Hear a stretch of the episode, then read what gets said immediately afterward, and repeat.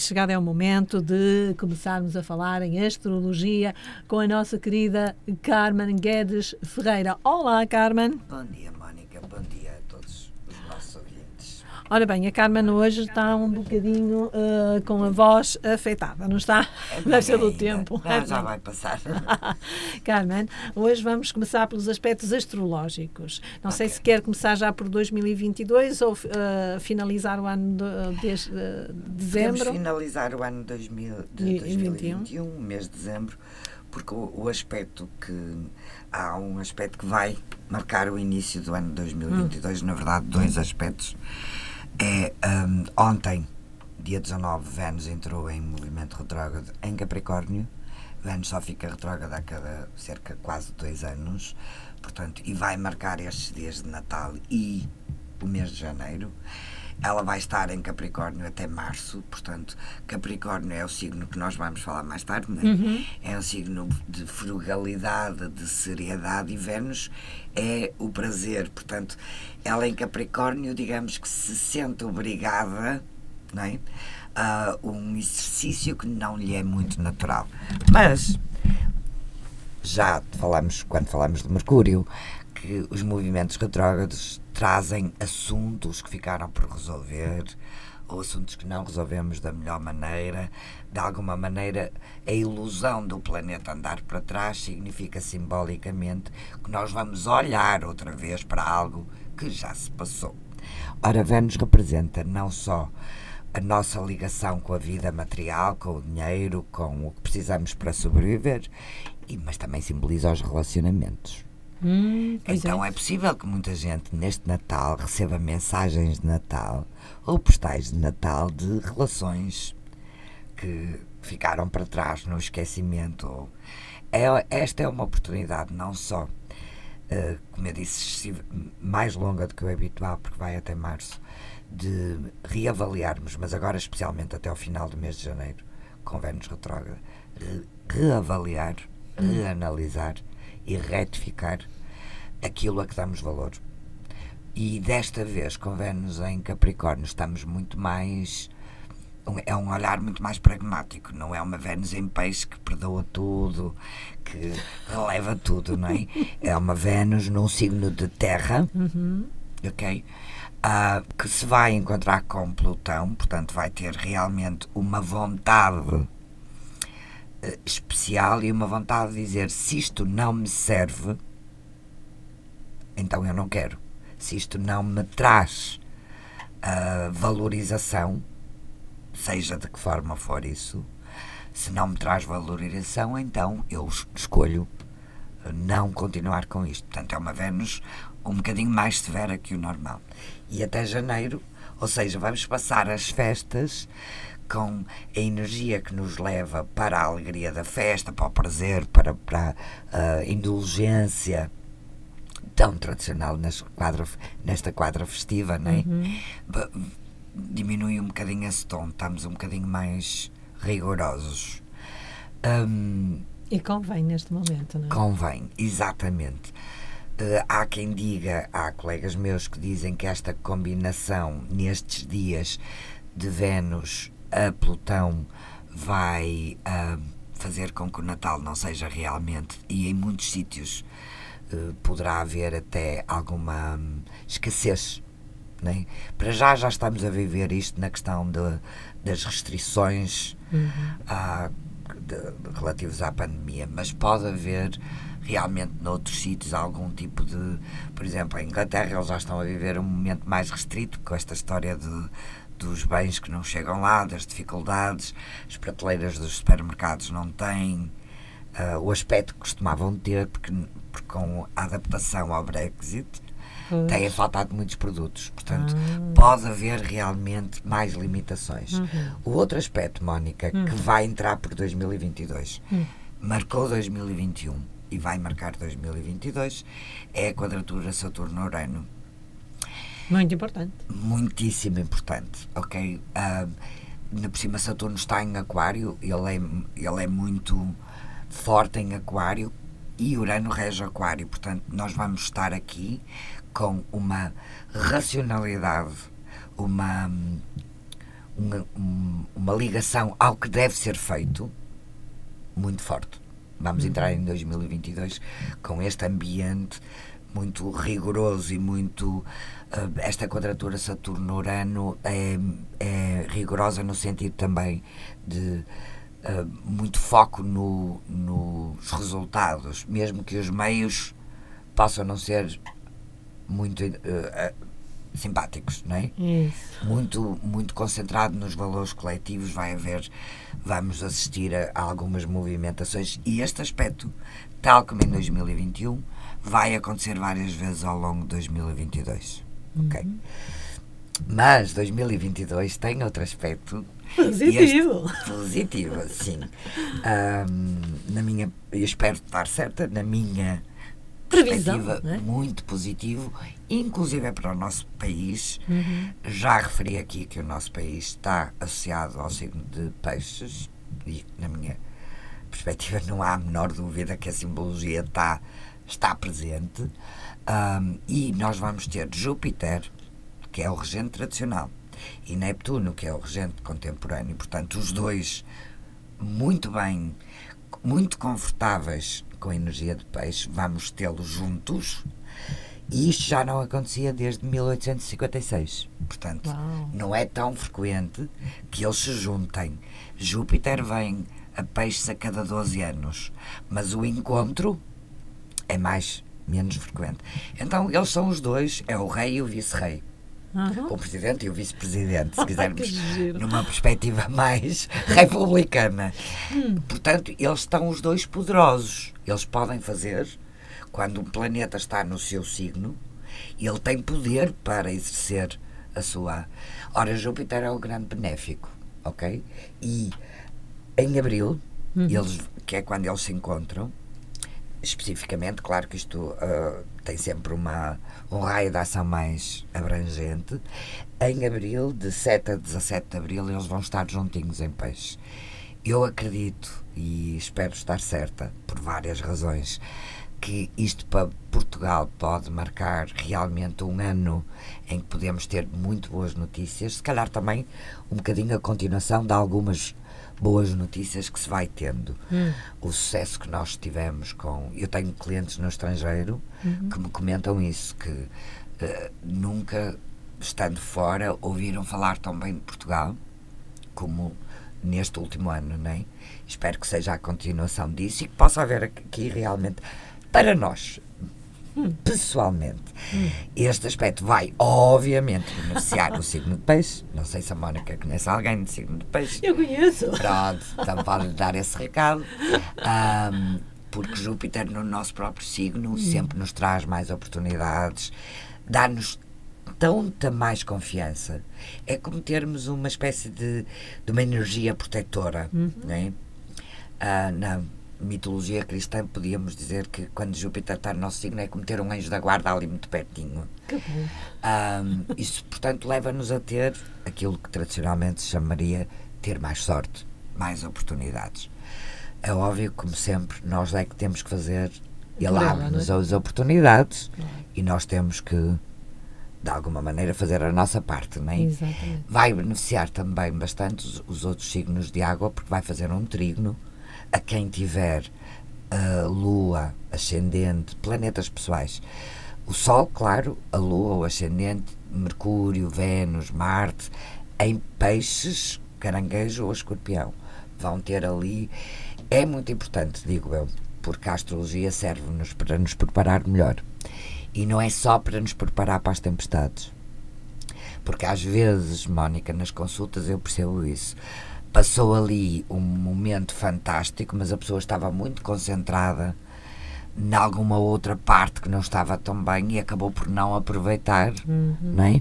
Estou muito concentrada que me dói muito o pé e não reparo que está um dia maravilhoso, um arco-íris fantástico, sabe? Às vezes a dor, o desconforto Faz-nos cegar. não é? E concentrar onde nos dói. Então, este é um ano que me parece que é muito relevante as pessoas saberem se têm energias nestes, dado que vai ser realmente, não é só a presença de Júpiter, é ah, nestas condições, ah, para saberem onde podem aproveitar melhor. E, finalmente, para terminar 2022, uma outra dica.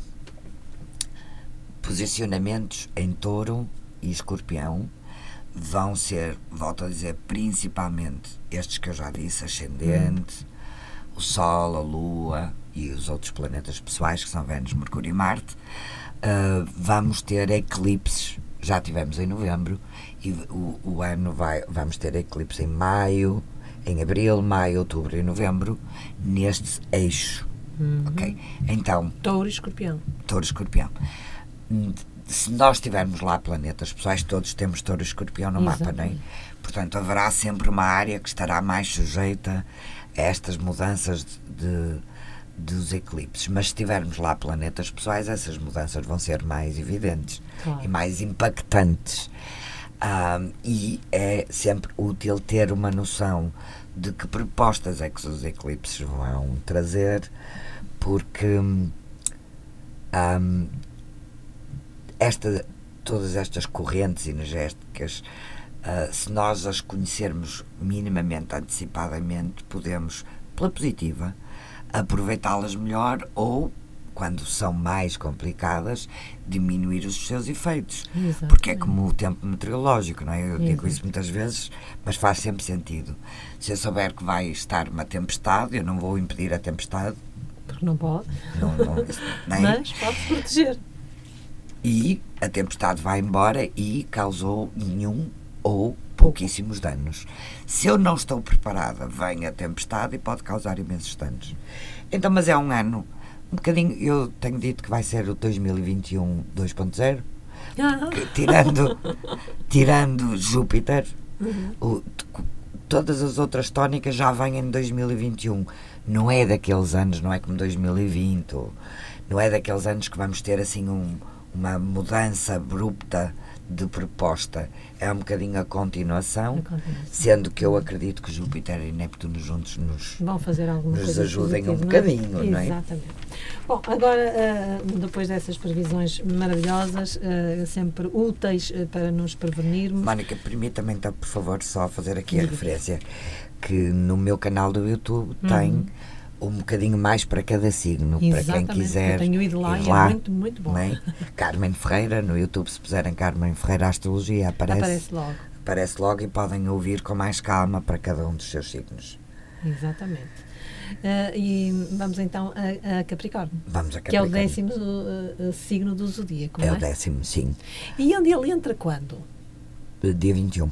Dia 21. E eu, por Então, acaso, agora amanhã- aqui não tenho. uh, lamentavelmente, esqueci-me de trazer a folha de dezembro. Eu acho que é. eh, uns dizem que é às 15 horas e 59 minutos e outros dizem que é às 12 horas e pouco. Às 12 horas e 59. Uh, isso deve ter a ver com o, se a fonte é portuguesa ou brasileira. Pois é. pois eu agora não lhe posso dizer, eu creio que para Portugal é às 15. É às 15, não é? É. Uh, pela diferença horária, o Brasil tem menos 3, acho eu, que não estou a Mas dizer isso nenhuma. depende muito, porque há pessoas, por exemplo, que amanhã fazem anos e, e que nasceram em 62 e são os de Sagitários. É isso? Não, Não? é assim. Ah, explique-me isso. Ok. Nestes dias de transição, Uhum. isto, é, este horário só conta, primeiro porque é o horário de solstício e é, uma, uma- é um portal energético, vamos usar um termo eh, que está muito na moda hoje, mas é um portal natural, energético muito forte. Mas só conta para quem vai nascer este ano.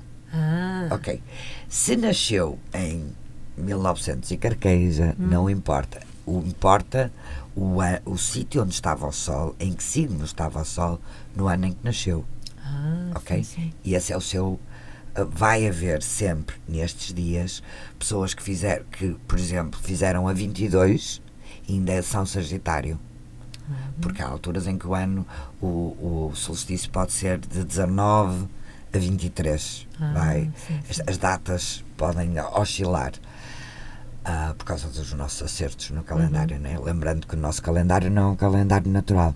Pois. Por exemplo, quem usa calendários naturais, como os chineses, ah, isso a maior parte das pessoas tem noção, que a data do ano novo chinês não é fixa. Porque eles usam um calendário lunar e este ano, por acaso, ainda ontem vi, é no dia 1 de fevereiro. Mas às vezes é ali no meio do mês. Ou... Ok, por esse... então, o que é que as pessoas têm que saber? No dia em que nasceram, onde é que estava o Sol e à hora a que nasceram. Não é? é aí que importa. Portanto, amanhã, quem nascer até às 15h59, E e por nove, pronto. Quem nascer até às 15h58 ainda é Sagitário. Ai, sim. Que ok? giro.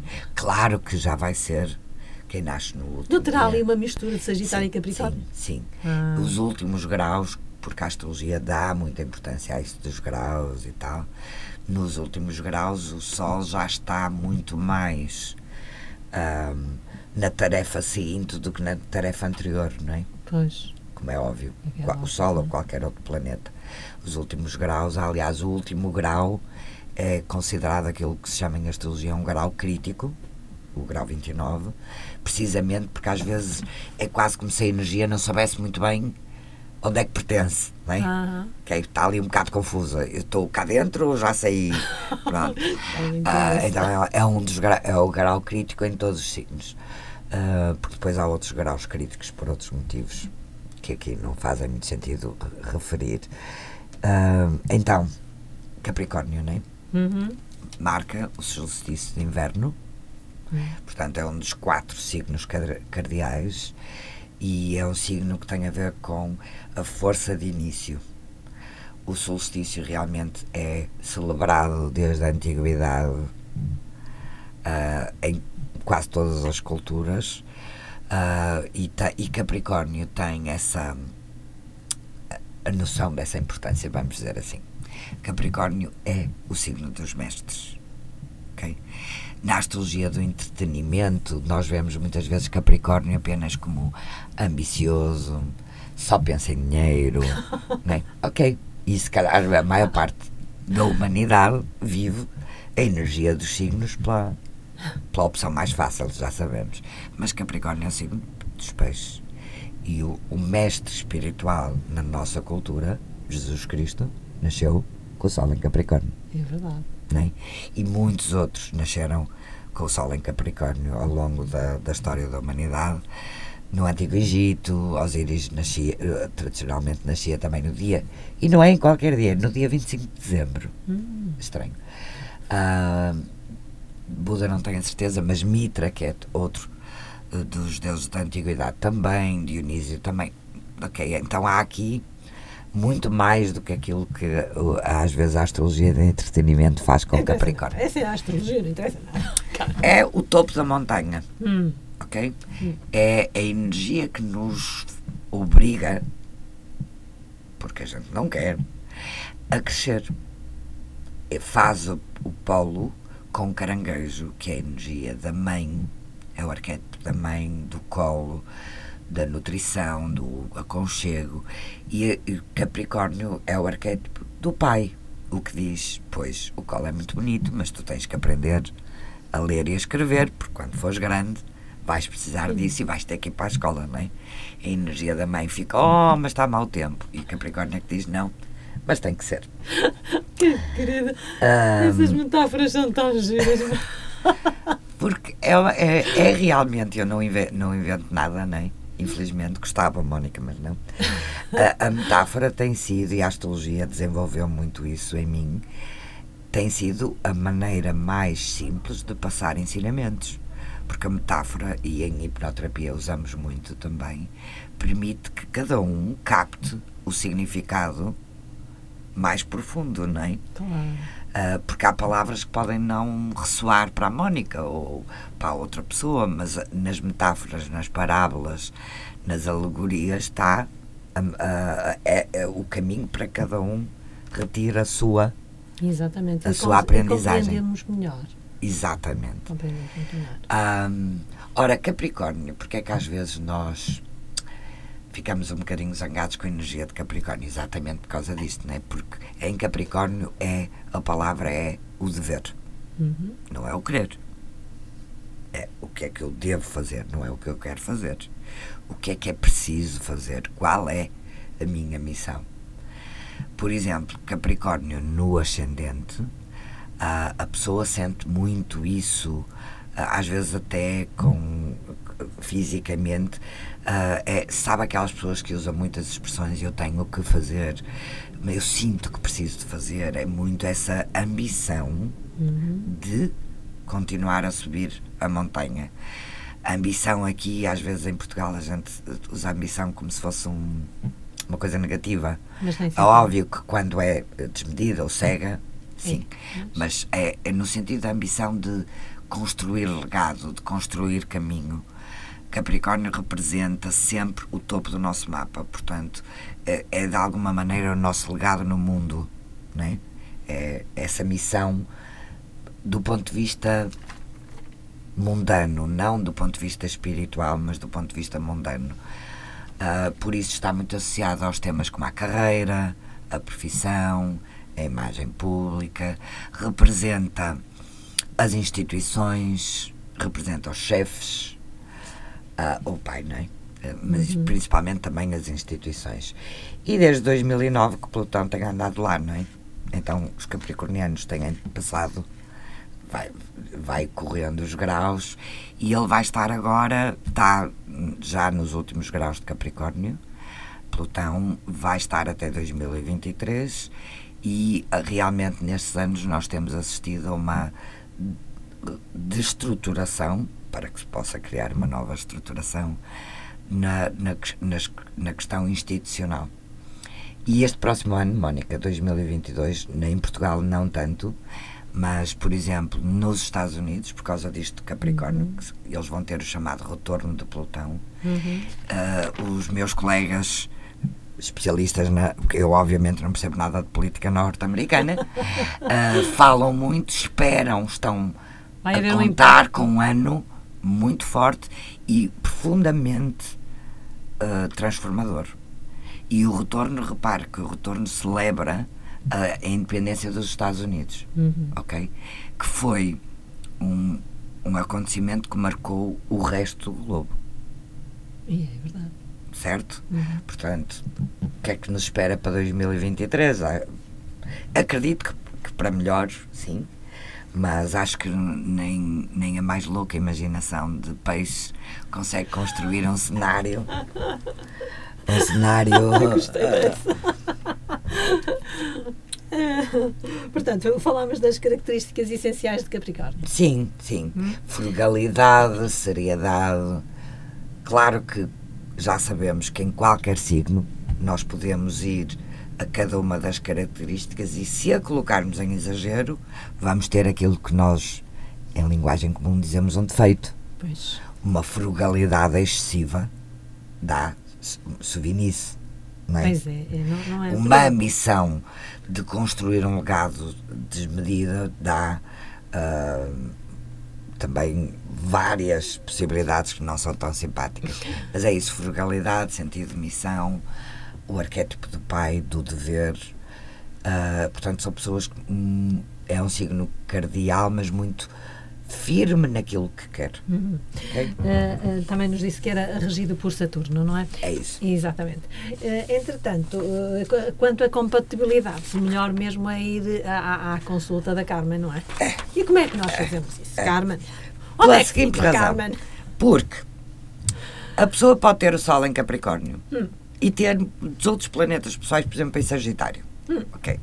O que quer dizer que vai ser um capricorniano muito mais expansivo, confiante, alegre e tal. Ou ter os planetas pessoais já em Capricórnio ou em Aquário e vai ser uma pessoa muito mais fria, vamos dizer assim, pouco afetiva.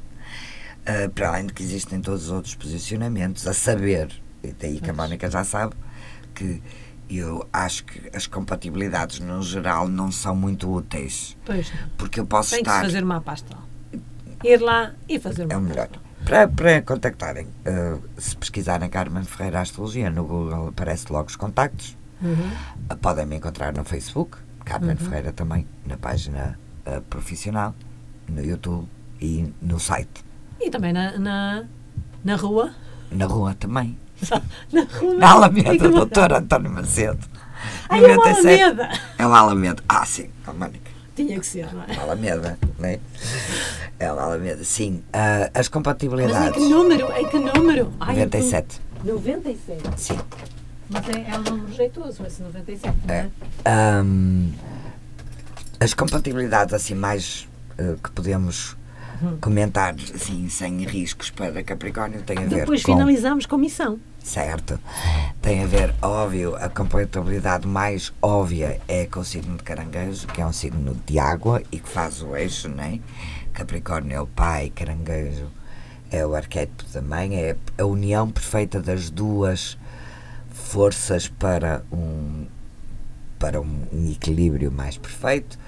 Capricórnio relaciona-se muito bem com os restantes signos de Terra, Touro e Virgem.